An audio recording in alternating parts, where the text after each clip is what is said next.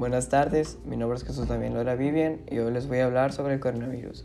Los coronavirus son una familia de virus que se descubrió en la década de los 60, pero cuyo origen es todavía desconocido. Sus diferentes tipos provocan distintas enfermedades, desde un resfriado hasta un síndrome respiratorio grave.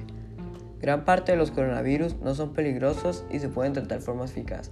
De hecho, la mayoría de las personas contraen en algún momento de su vida un coronavirus, generalmente durante su infancia.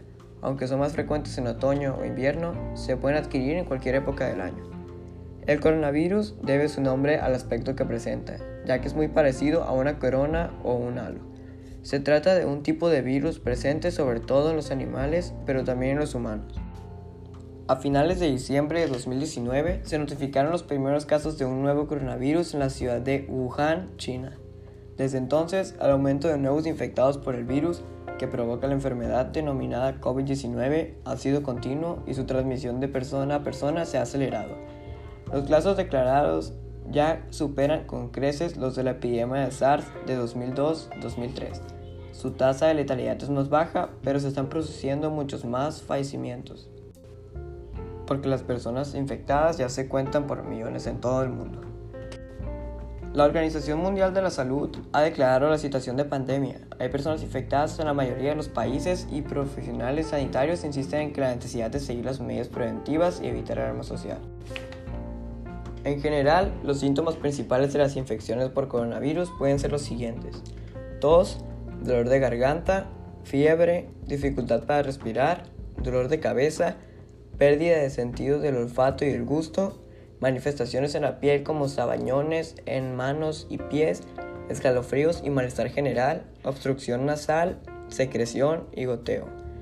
Los síntomas dependerán del tipo de coronavirus y de la gravedad de la infección. Para evitar la propagación del COVID-19 hay que lavarse las manos con frecuencia. Manténganse a una distancia segura de cualquier persona que tosa o estornude. No se toque los ojos, la nariz o la boca. Cuando tosa o estornude, de la nariz y la boca con el codo flexionado con un pequeño pañuelo. Quédese en casa si te sientes mal. Si tiene fiebre, tos y dificultad para respirar, solicite atención médica y siga las instrucciones de su organismo sanitario local. Actualmente hay 2.97 millones de casos con COVID-19 a nivel mundial se han recuperado 863.000 y han muerto 206.000 a causa de este virus. Y en México hay 13.842 casos. Se han recuperado 2.627 y han muerto 1.305. Por mi parte es todo y muchas gracias por escuchar mi podcast.